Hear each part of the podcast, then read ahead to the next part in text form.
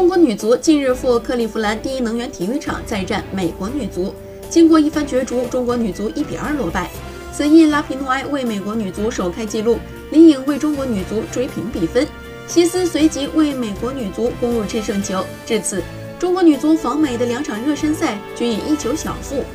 新帅贾秀全也遭遇上任后的两连败。